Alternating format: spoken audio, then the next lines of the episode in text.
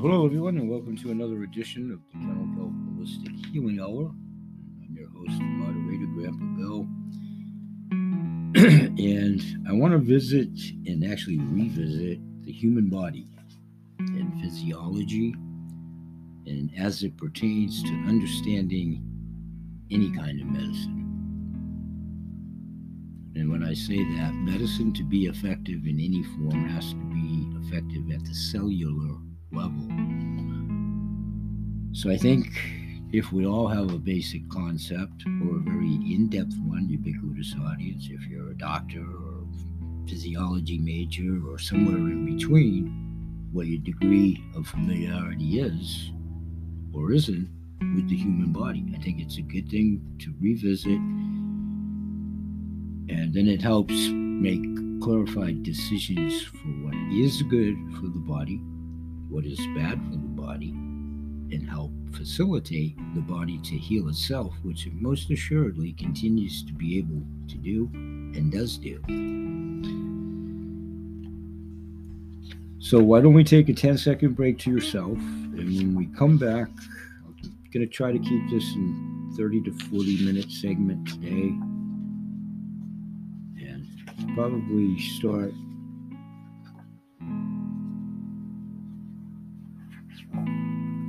trying to pick which body system I actually want to start with.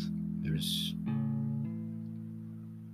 yeah, let's do an overview of the body quickly in 10 seconds under the auspices of actually trying to create a visual here or an imaging, pun intended, imaging of the body because imaging of the body in a radiological sense shows us the actual inside of the body, of course, which enlightens this whole thing. And in lieu of a PowerPoint presentation, which I wouldn't be able to do if we were alive due to my own handicaps, I'm going to do my very best to create a visual here. We'll be back in 10 seconds. We'll start out with imaging the body. Thanks for being here. We'll be right back.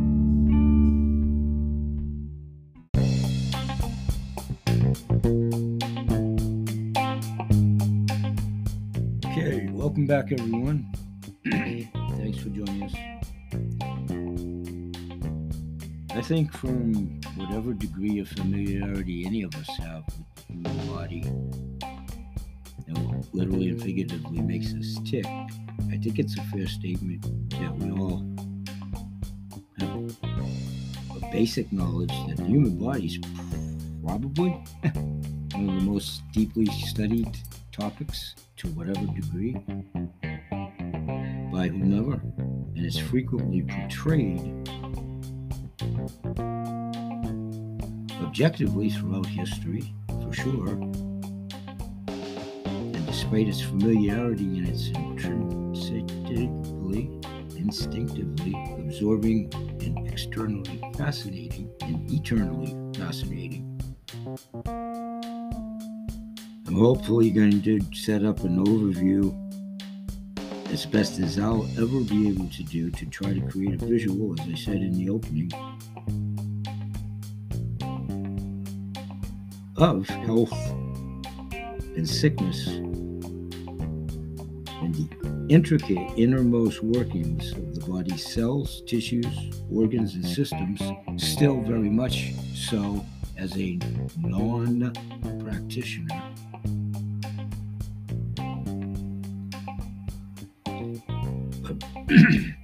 Much of the fascination when you do look within yourself, literally and figuratively, within you and without you, this vessel, this vehicle, our bodies,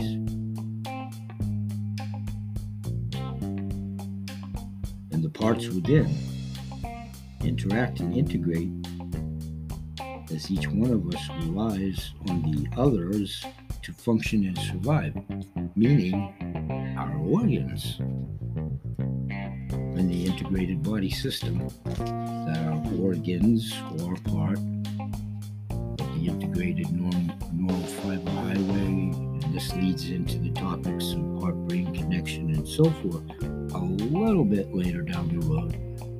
in some subsequent shows, and most assuredly, archivally, we've covered this many times. So, the human body, you could start in many categories. It's such a fascinating subject, for sure, when you categorize the organs. The number of humans in the world is racing towards 7 billion, and this is probably an estimate from a few years ago. So, more than 250 babies are born every minute. Again, probably a three, three to five year on this data, so probably, if anything, it's most assuredly the increase. So, with the population increasing by almost 150 humans per minute, worldwide based on three to five years ago data. That most assuredly is only matriculated, whatever that level is. So each of these people's lives, thoughts, their worries, their daydreams, whatever, with and within the human race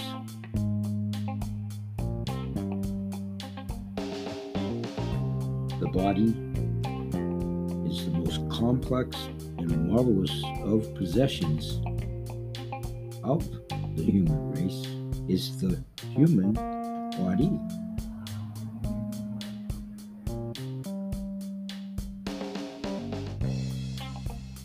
Actually, the body is its own curiosity seeker if we reassess what we are familiar with with the body and or what we're not.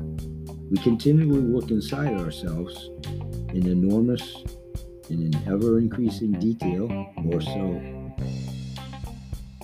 The world as it turns forward and over the last few years, obviously intensifying that.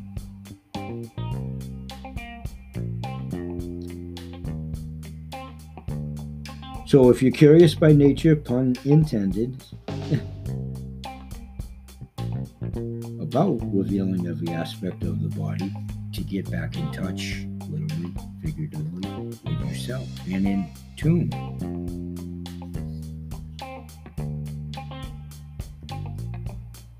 You kind of, sort of, to some degree, have to be a doctor to understand it to its full intricacy, but you could get a pretty good layman's overview. Many of you probably have it if you follow this type of thinking, this type of philosophy. The understanding that the inner structure and workings of the human body, which in quotation marks is the living machine that it is, with all of these cells, neural fiber highway, there's all kinds of extrapolated engineering and the sciences outside of the body that truly there's engineering going on in the body every day. So the body is indeed, obviously, overstating in some cases, but again, ubiquitous audience, sometimes we overlook these things. You know, just for whatever reason. I hate science or whatever, you know but we are a series of integrated systems. And each of those systems carries out one major role or task. For instance, in the cardiovascular system, the heart pumps the blood through the vessels to supply every single body part with essential oxygen and nutrients to get it to the cellular level opening point in the show, anything to be effective, anything has to be at the cellular level. Or just comes in and goes out literally and figuratively, but with no nutritive value. Or it's not dumping toxins. It's just efficacious. So the systems are in turn compound of the intricacy of the many parts of the network within your body, the neural fiber highway, and those little things known as your organs. The stomach, the intestines, the liver, those are organs. The organs of the digestive system. So, moving through further levels in the hierarchy of your body as you channel through, again, imaging, body imaging, most assuredly, graphicizes it, which isn't a word. it just made it up, but makes it more graphic in, in detail. The organs consist of tissues, and the tissues are made up of cells. You know, leg bones connected to the hip bone. Funny song, all of that. So true. So so true. That's the anatomy. So the cells are often called the microscopic building blocks of the body. However, if you look at it like building a brick house, three little pigs, and the analogy, of what was it, paper and wood, kind of my far stretch now, my crazy mind, but stay with me for a second. It's kind of very similar with the body that has the bricks, you know, with the bricks. You get my point, I think. The passive bricks in a wall, if you will, with inside the body, you know, huff and puff blow your house down type of thing, with disease and toxins my crazy analogy, but stop and think for a minute now. That's the visual I'm trying to sort of create for you. Big bad wolf, the viruses, the toxins, the pollutants, whatever. Three little pegs, blah blah blah. Well, the brick, you know, you know the rest. That's allowing the body to facilitate healing itself. Is active and dynamic constituencies within the body. They continually grow and specialize, function, die, and replenish themselves by the millions every second. The whole body contains about 100 million million cells. That's right, 100 million million cells. No double entendre. The word million, that figure, is what I'm meant to mean. Yep in at least 200 different kinds, at least. Science is increasingly able to delve even deeper than cells to the organelles within them, onward and inward to the ultimate components of the ordinary matter of molecules and atoms when you start to get into physiology and the technical jargon in chemistry and analogy and all of it. Anatomy, physiology. So, anatomy in and of itself, of course, is the study of the body's structure and how its cells, tissues, and organs are assembled. And that's known as uh, revelating the human anatomy. Its elements are often shown in isolation, again, using techniques such as imaging, imaging before mentioned, cutaways, cross sections, and exploded views, all technical jargon, which basically means you get a bird's eye view, if you will, layman's, layman's jargon. But in reality, the inside of the body is a very crowded place. Tissues and organs push and press against one another. Some of you know if you were to, not to be graphic, you know, if you were deboweled or opened up or whatever. Point being, some of those organs that are all that completely, you know, if you were to roll them out, it's graphic, but it's real, would be, you know, I don't know, from the porch steps to maybe your curbstone, just to try to create a visual if you don't have that kind of conception of the miles cumulatively neural fibers and so forth that are interloped and inter inside your bodies, our bodies. So those tissues and organs are constantly pushing and pressing against one another. So there's no free space and there's really no stillness either. How about, I don't know, a crowded washing machine with a window in the thing and you can see the agitator and you got way too much laundry. I guess another far stretch. You know, it's all moving around, jumbling around, but I don't know, are the towels getting clean? Because you have too many in, laundry, underwear, whatever. My crazy analogy, but trying to create a visual if you look at it that way. A washing machine, right? If it's overloaded and it's constantly hitting up against the load, in this case, laundry, but the body's case, toxins, porosity of your cells, bad conditions, all of that. Well, that agitation, thus the anatomy gets a certain way, and body D, da da da.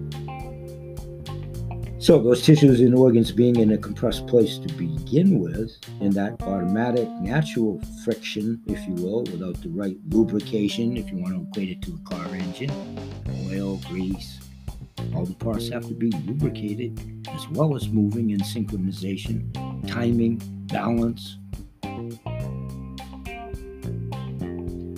So there's no free space or no stillness either in the body all everything trying to work in some synchronization, but at the same time pulsating, ticking, and what have you in and of itself in its own pace. So it has to be meshed. So body parts shift continually in relation to each other, and we move about, we breathe, we pump blood, we shift digestive matter, we eat, we swallow food that does not simply fall down inside the esophagus. It doesn't work that way. The esophagus is normally pressed flat by internal chest pressure, so that the food must be forced down into the stomach by waves of muscular contraction that, in most instances, we're not even cognizant of while it's happening. And obviously, if it's inhibited from doing so, going to the car, oh my God, we're only running on five cylinders, or whatever my other analogy was. you get the point. I think it was laundry with too many clothes in it, or something like that. It really is kind of the same premise, the crazy example, but I think you see my point. So, physiology, another whole crazy subject. The anatomy the anatomical drawing of a large factory, if you will, within your body. Factory. You know, I try to equate it to what you might do, or your office building, you know, your brick and mortar store, or something you're familiar with on an intimate basis if you're not equating it to the body. Try to picture it that way, and then perhaps that enlightens yourself because it's in comparison to something you do. and I'm sitting here trying to presuppose what you do. Can't be done. So, if it's a factory or an office, for instance, so the arrangements of the rooms internally and the dynamics and the location and the machinery, if it's applicable, manufacturing, the furniture, come on, we've all been there. And the building before that made something completely. I just retired for something like this. you know, you know, it was a paper company and now it's a biotech lab and the rooms aren't conducive to, or vice versa if it was still a paper company. You understand what I'm saying? The dynamics of whatever it is, and then it becomes something else, or the building sold, or it's converted, or your office, you're a lawyer starting out, and you got 19 million file cabinets, but you know you can't get started yet, so you're running an office that's a glorified closet. So where do you keep all your equipment? Jam up, jam up, jam up. It has to be free flowing. Physiology is no different. So the anatomical drawing of a large factory, if you will, or office, an example, is the arrangement of the rooms, the location of the machinery and the furniture, and the cables, the pipes for the electricity and the water, if you will, in the building analogy. That's what goes on inside of our bodies. The blood vessels, the brain, the heart, the liver, each and every one obviously having its own function having to work in synchromesh to maintain optimal health. So, for a rounded understanding of this, you need to see the premises in action with people, goods, and information on the move. Similarly, human anatomy is combined with its own twin, physiology. Anatomy is physiology's cousin, or twin brother, or whatever it is. Study of the body's workings and how it functions. And physiology focuses on the dynamic. And then, you know, you do get a little technical, scientific, the chemical minutiae and all that kind of stuff, and the atomic, ionic, and molecular level. And I've talked before, scalar energy, nano vibrational technology. You know, revisit that again another time, another place. That all investigates the workings and processes of enzyme action, hormone stimulation, DNA synthesis, and how the body stores and uses energy from the food we put in it.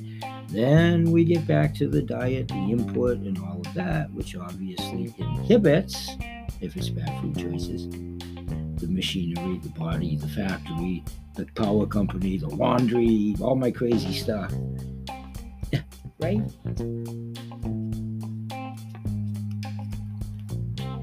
And those of you that joined the show, but we have to be honest with ourselves, the Western Hemisphere for decades and ongoing still.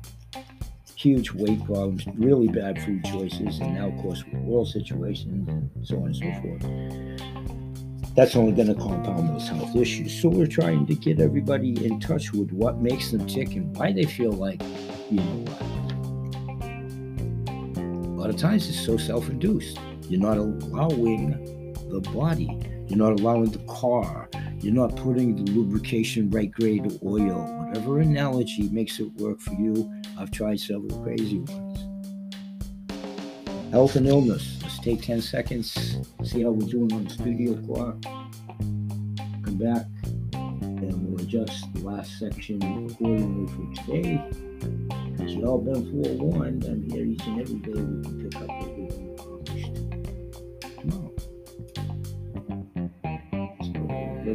if we can get all of our friends in cyberspace to cooperate with us for the subject. So we can. Time off here for 10 seconds. It's challenging every day for all of us, isn't it, folks?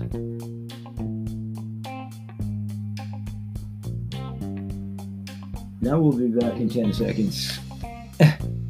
be right back.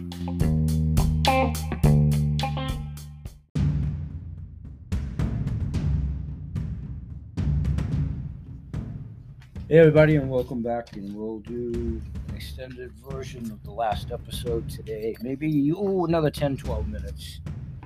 And this physiology subject is exactly that. We're going to stay on the border of the medical side, which I've never been qualified to talk about, never played a doctor, all that kind of stuff. But I have a concept overview understanding of it. I do, I do, I do. so let's end up with the cell for today.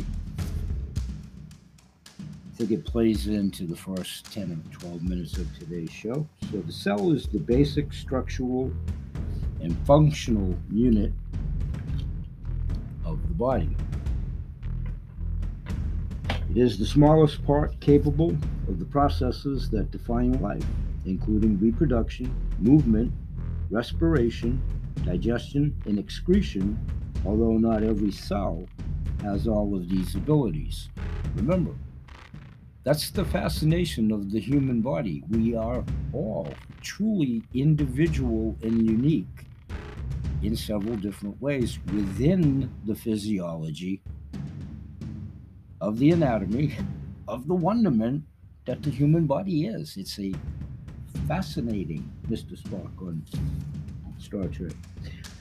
So, cell anatomy most cells are microscopic. A typical cell is 20 to 50 UMs in diameter, which means that 40 in a row would stretch. Let me hold right here. Remember in the earlier part of the show, I said, you know, my Freddy Krueger analogy and humor a little bit about being deboweled or whatever. But any, you know, autopsy, whatever, graphically, if you had your intestines laid out, like I said, here's a little bit more medical, if you will.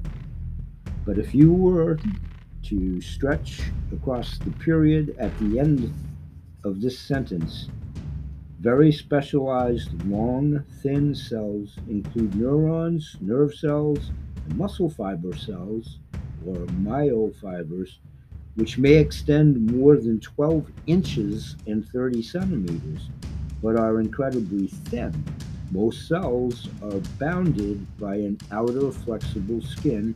One more time, revisiting. Remember how compact everything is in that tight network of your intestines, your heart, your liver. So, again, if it had a chance, what's another bizarre example? Like a pinata, if you will, once it's burst open. Just hang with me on the analogy. I veer off on the medical. That's my crazy analogy, but trying to create a visual wherever you come in in the degree of familiarity. You may be a doctor, I don't know, listening. You might be, I don't know. You could leave me a message and tell me that. I just a little bit.